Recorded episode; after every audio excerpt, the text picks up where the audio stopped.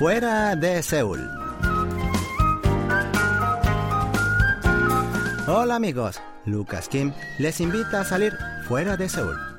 Hoy tomaremos un ferry desde el puerto de Daecheon en Chungcheong del Sur para visitar la misteriosa isla Ueyeon-do en Poryong. ¿Me siguen?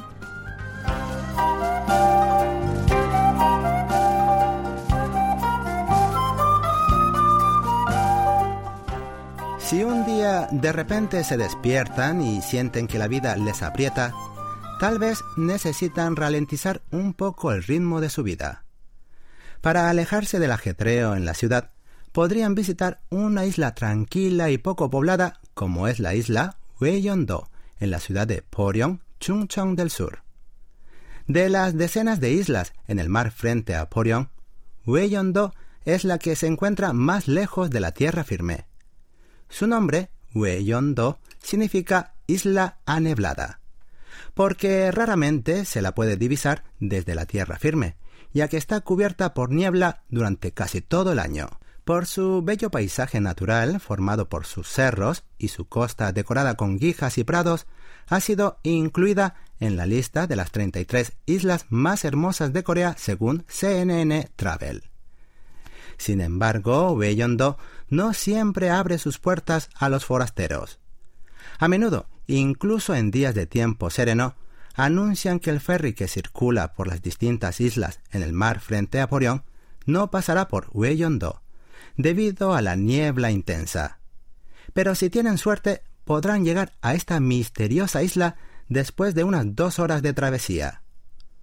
Justo frente al embarcadero se ubica la aldea donde los habitantes de la isla viven amontonados. Hay que atravesarla para visitar los tres cerros que se sitúan detrás de la aldea, en fila, Ponghua al frente, Tangsan en el medio y Mangje al último. Ponghua es el cerro más alto de Ueyeon-do, pero una caminata tranquila de 30 minutos basta para alcanzar la cima. El primer tramo del sendero que conduce hacia lo más alto de Ponghua consta de una escalera flanqueada por abundantes hierbas y flores silvestres. Al final de la escalera hay unos bancos de madera para tomar un descanso y recuperar energía, para hacer el segundo tramo del sendero, sin escalones, pero no por eso difícil de subir. En la cima quedan vestigios de las almenaras que se encendían para dar aviso a los lugares lejanos.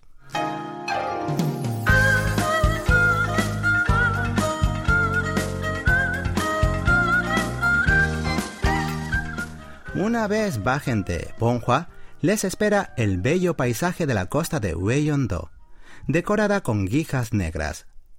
Las piedrecitas del tamaño de la uña de un dedo se mueven cada vez que vienen y se van las olas, generando sonidos muy agradables, parecidos al de una maraca.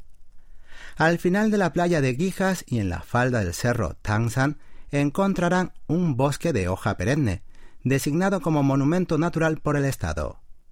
Sobre el cerro verán también un pequeño altar, en homenaje a un general de la antigua dinastía china Zhou.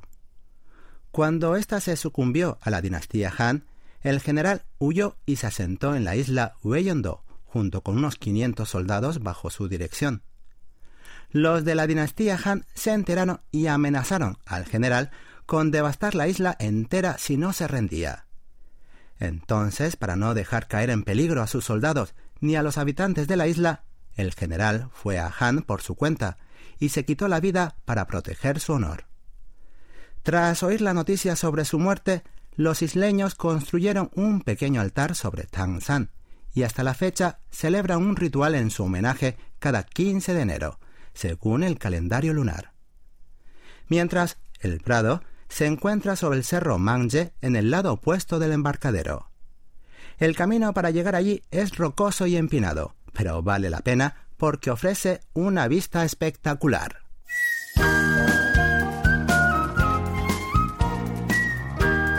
Hasta aquí les acompañó Lucas Kim en su recorrido por la isla Ueyeon-do.